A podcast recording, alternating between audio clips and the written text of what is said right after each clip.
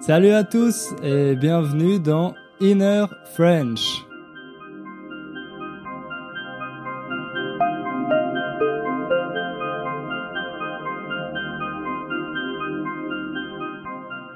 Et eh oui, un nouveau nom et un nouveau jingle.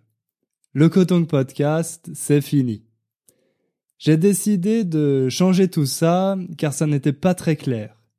Certaines personnes n'arrivaient pas à me trouver sur Google. Maintenant, j'espère que ça sera plus simple.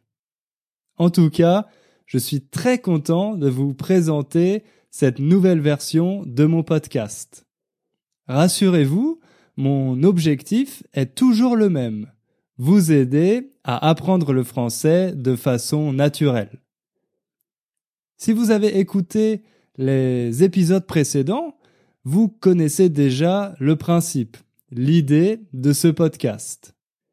Chaque semaine, je vous parle d'un nouveau sujet que je trouve intéressant et j'essaye de vous l'expliquer simplement. Des sujets sur la culture française, l'actualité, l'histoire, la science, la psychologie, le développement personnel, etc. Comme ça, vous pouvez vous habituer à écouter la langue parlée, orale. J'espère que ça vous permet d'améliorer votre compréhension, de mieux comprendre le français. Et si vous ne comprenez pas tout, la transcription de chaque épisode est disponible sur mon site. D'ailleurs, la nouvelle adresse du site, c'est www.innerfrench.com. Retenez bien cette adresse et allez visiter le nouveau site quand vous aurez une minute de libre. Ça peut aussi vous permettre de travailler votre prononciation en m'écoutant et en répétant ce que je dis. À mon avis, c'est un très bon exercice car en faisant ça, vous vous habituez à parler français. Si vous le faites assez souvent, ça deviendra de plus en plus facile et naturel. Vous pouvez aussi vous enregistrer, enregistrer votre voix avec un micro ou avec votre téléphone portable. Comme ça, vous pourrez voir votre évolution et les progrès que vous faites. Au fait, si vous avez des suggestions concernant les sujets, des thèmes dont vous voudriez que je parle, n'hésitez pas à m'écrire. Envoyez-moi un email à l'adresse hugo at innerfrench.com. Comme ça, vous pouvez me dire, et eh, Hugo, est-ce que tu peux faire un podcast sur le cinéma français ou sur la cuisine? Car si c'est un sujet qui vous intéresse, il y a de grandes chances qu'il intéresse aussi d'autres auditeurs. Donc moi, je serais très content d'en parler. Justement, il y a une semaine, j'ai reçu un email d'une auditrice. Écoutez ce qu'elle m'a écrit. Salut Hugo. Je m'appelle Giulia, je suis italienne, mais je travaille aux États-Unis depuis 4 ans. J'habite à Houston, au Texas, où il y a actuellement une tempête et où beaucoup de personnes ont dû abandonner leur maison à cause de ces conditions climatiques. Les experts disent que ce phénomène est une vraie catastrophe. Heureusement, là où j'habite, la pluie n'a pas causé de gros dommages. Je dois seulement rester à la maison et ne pas prendre le risque de sortir. C'est un événement malheureux et j'espère qu'il se finira bientôt.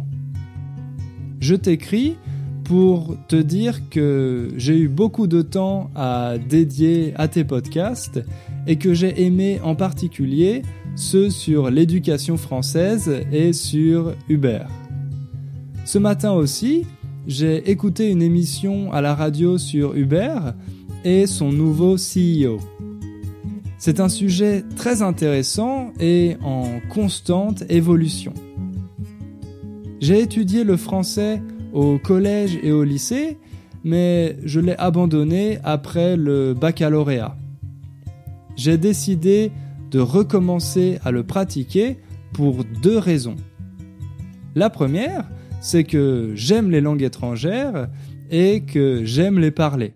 C'est un très bon exercice mental. La seconde, c'est que je suis en train de chercher du travail à Genève, en Suisse, et que je voudrais améliorer ma capacité à communiquer avec les habitants de cette ville. Je te demande de pardonner les erreurs lexicales et de grammaire. Mon clavier est américain et ça n'aide pas. Merci pour ton aide, je l'apprécie beaucoup. Tes podcasts sont non seulement utiles, mais ils sont aussi vraiment très intéressants. À bientôt, Julia. Merci beaucoup, Julia, pour ton email. Bien sûr, j'ai suivi ce qui s'est passé avec la tempête Harvey et je suis très triste pour toutes les personnes qui en ont été victimes. Je sais qu'il y a beaucoup de nos amis américains qui écoutent ce podcast, donc j'en profite pour leur dire que je pense fort à eux, en particulier à ceux qui se trouvent dans les États qui ont été touchés par la tempête. Je sais qu'il faudra du temps pour réparer les dommages et que certains sont irréparables. Mais je sais aussi que vous aurez le courage de le faire. Julia, de ton côté, j'espère que tu trouveras un poste à Genève. En tout cas, ton français semble excellent, donc je suis sûr que tu n'auras aucun problème à parler avec les Suisses francophones. Merci encore pour tes compliments ça me fait très plaisir de recevoir ce genre d'email et ça me motive à continuer mes podcasts pour vous aider. Allez, sans plus attendre, on va passer au sujet principal de cet épisode.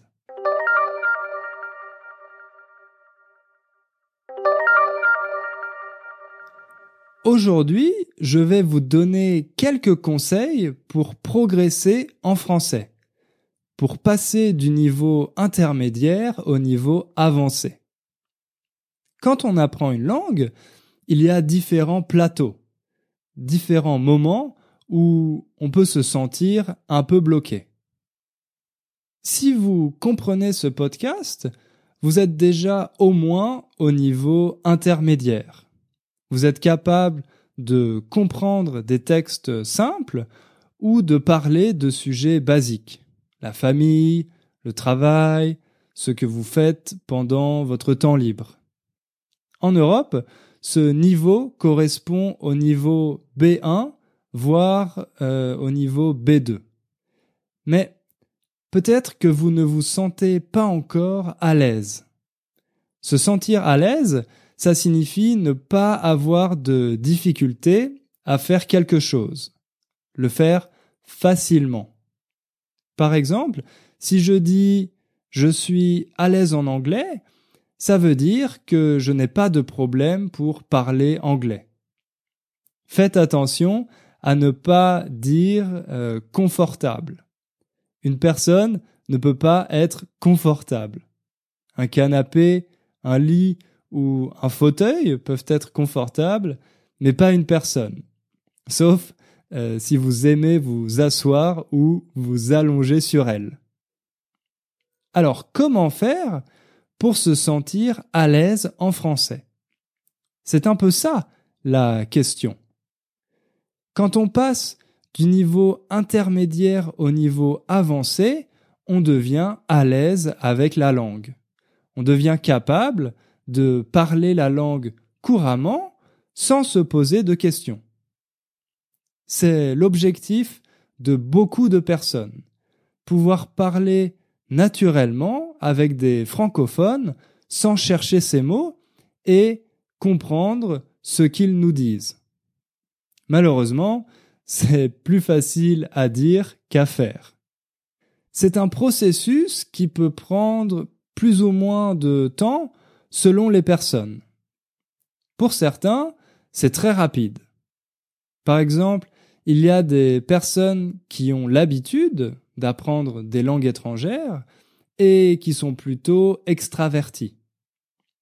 Pour elles, parler une nouvelle langue est une chose assez naturelle qu'elles font rapidement. Pour d'autres, ça demande plus de temps. Si vous êtes introverti, peut-être que parler français vous fait un peu peur. Vous réfléchissez beaucoup à ce que vous voulez dire, vous cherchez vos mots, ça vous semble difficile. C'est normal. Il ne faut pas se décourager. Il faut passer du temps avec la langue, l'utiliser dans différents contextes. Si vous êtes patient, petit à petit, vous allez progresser. Et un jour, vous vous rendrez compte, vous remarquerez que vous serez devenu capable de parler français. Tout le monde peut le faire. D'ailleurs, en France, on a un dicton qui dit Impossible n'est pas français. Autrement dit, rien n'est impossible. Alors, pour vous aider dans votre aventure avec le français, j'ai préparé huit conseils. Les huit choses qui me semblent les plus importantes pour réussir à apprendre cette langue. Peut-être que certaines vont vous sembler évidentes, mais j'espère que d'autres vous seront utiles. Prenez un stylo et une feuille pour prendre quelques notes. Allez, c'est parti.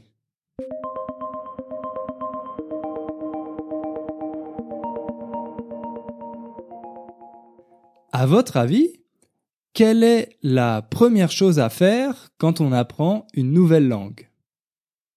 En général, on ne sait pas toujours par où commencer. Certains achètent un livre de grammaire, d'autres apprennent hmm, des listes de vocabulaire. Mais si vous faites ça, vous allez perdre votre temps. Car le plus important, quand on commence, c'est de savoir où on va. Et ça, ça veut dire avoir des objectifs. Ok, vous avez sûrement déjà un but comme parler couramment français. Malheureusement, ce genre d'objectif est trop général. Il vous faut des objectifs plus spécifiques que vous pourrez réaliser rapidement. Par exemple, être capable de réserver une table dans un restaurant. Pouvoir raconter l'histoire de notre série préférée. Ce sont des objectifs concrets que vous pouvez mesurer. Vous pouvez savoir si vous avez réussi ou non. Vous devez aussi fixer une date limite. Par exemple, euh, d'ici deux semaines ou avant vos prochaines vacances en France. Une fois que vous avez ces objectifs, vous pouvez choisir la stratégie pour les atteindre. Quel mot de vocabulaire vous allez apprendre? De quelle structure vous avez besoin? Et surtout, grâce à ces objectifs, vous allez voir que vous progressez, que vous êtes capable de faire de plus en plus de choses en français. Ça va vous motiver et vous donner confiance en vous.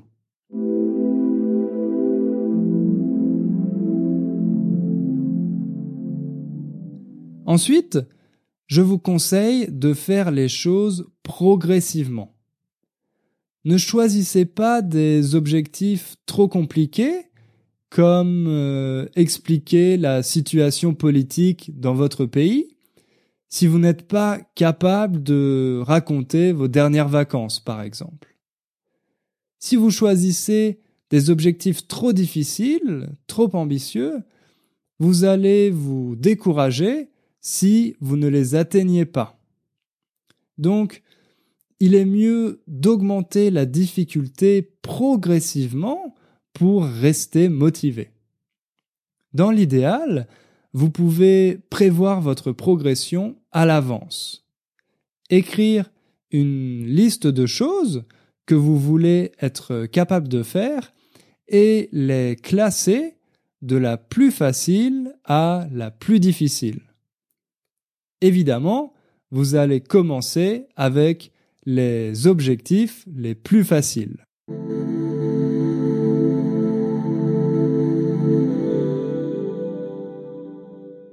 Ça m'amène à mon troisième conseil. Soyez patient ou patiente. Maintenant, toutes les applications et les gourous des langues vous promettent que vous pouvez apprendre à parler couramment une langue en trois mois. Alors oui, c'est possible, mais seulement si vous avez déjà l'habitude d'apprendre des langues étrangères et surtout si vous pouvez passer 8 heures par jour à le faire.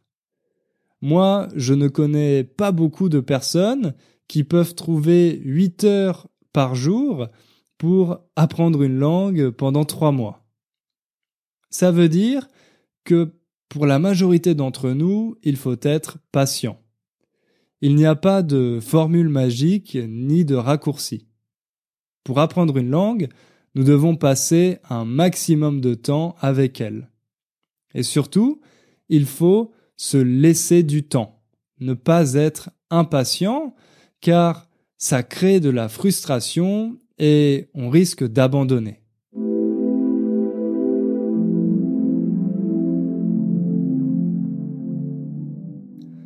Comment faire pour être sûr de passer assez de temps avec une langue?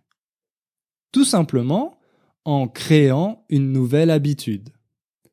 Si vous programmez votre cerveau, apprendre peut devenir automatique et inconscient. Pour ça, vous pouvez choisir une heure que vous consacrerez chaque jour à l'apprentissage du français. Vous pouvez vous lever plus tôt pour le faire ou bien éliminer une autre activité. Souvent, le problème n'est pas le temps, mais les priorités. Si apprendre le français est votre priorité, vous trouverez du temps chaque jour pour le faire. Une autre façon de créer une habitude, c'est d'associer le français à d'autres activités que vous faites déjà. Par exemple, écouter un podcast ou une émission de radio quand vous allez au travail, au sport ou quand vous faites la cuisine. Remplacez le livre que vous lisez avant de dormir par un roman ou un magazine français. Bref, si vous arrivez à créer cette habitude, je vous garantis que vous ferez rapidement d'énormes progrès. D'ailleurs, je vous conseille d'écouter ou de réécouter le podcast numéro 16 sur les habitudes. Comme ça, vous comprendrez tout à leur fonctionnement.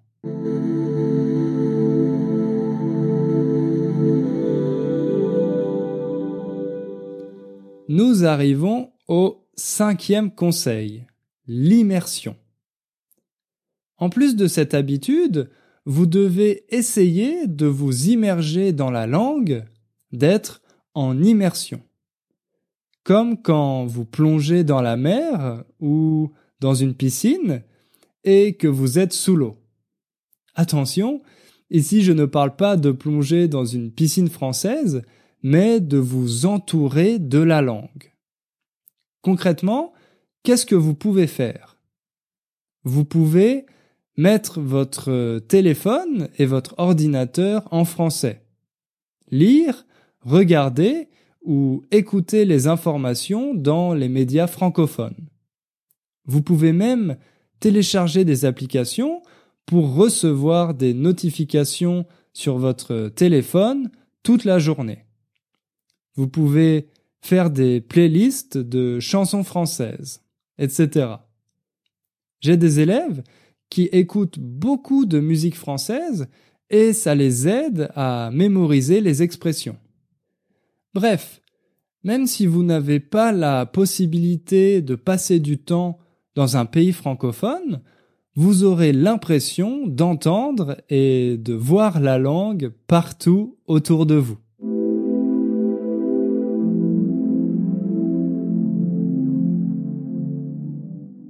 Maintenant, le sixième conseil. Faites 50 exercices de grammaire chaque jour. Ok, je plaisante, c'est une blague, pas d'inquiétude.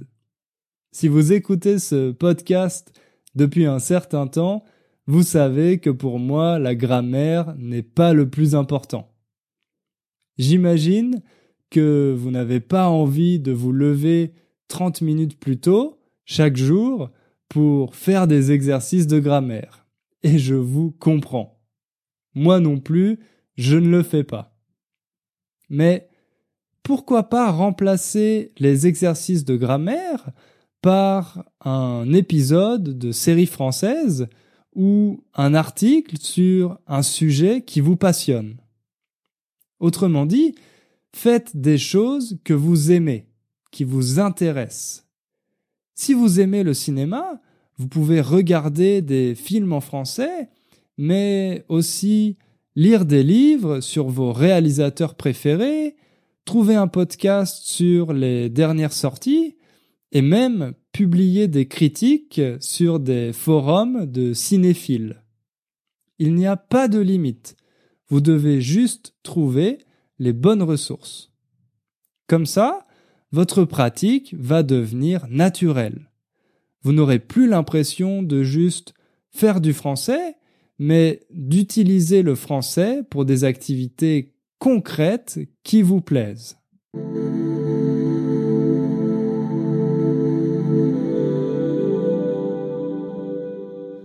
Ok, l'avant-dernier conseil, le conseil numéro 7. Il concerne la zone de confort. Si vous comprenez 80% de mon podcast ou plus, bravo. Je sais que c'est très agréable d'écouter un natif parler et de comprendre tout ce qu'il raconte.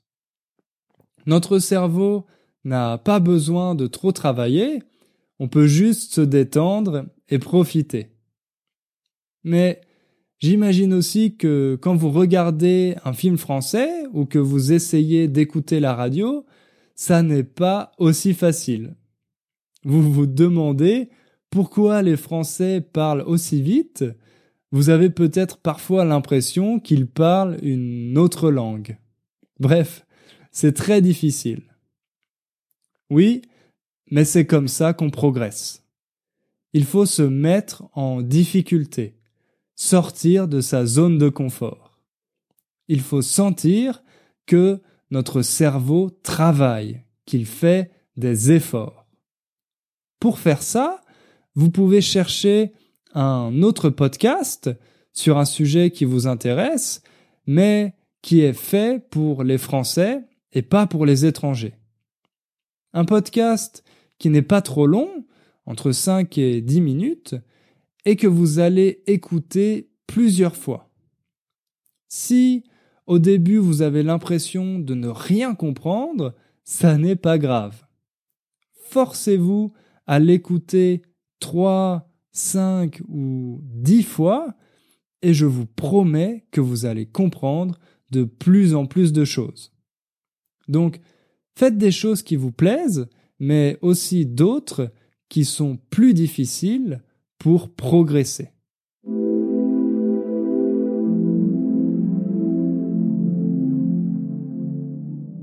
Je sais que ça peut être difficile de toujours se challenger, de faire du français régulièrement et de rester motivé. C'est pourquoi mon dernier conseil est de trouver un professeur particulier ou au moins un partenaire linguistique natif pour vous aider. Vous pouvez beaucoup progresser par vos propres moyens, mais parfois vous pouvez vous sentir perdu et avoir besoin d'aide. Avec mes élèves, nous choisissons ensemble des objectifs et nous construisons un programme adapté. Comme ça, ils sont vraiment motivés car nous travaillons pour atteindre le but qu'ils se sont fixés, qu'ils ont choisi. Mais en tant que coach, j'essaye surtout de leur donner confiance en eux, de leur montrer qu'ils sont capables de dire beaucoup de choses, même avec un vocabulaire limité.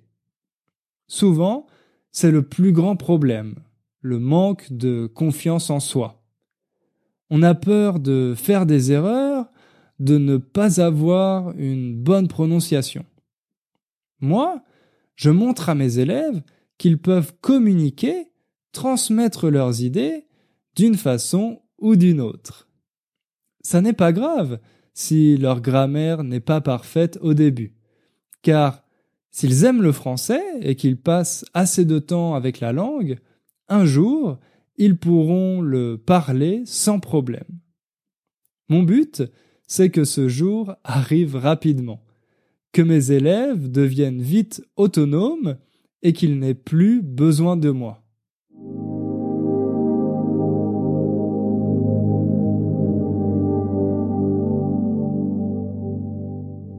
Voilà, c'était mon huitième et dernier conseil.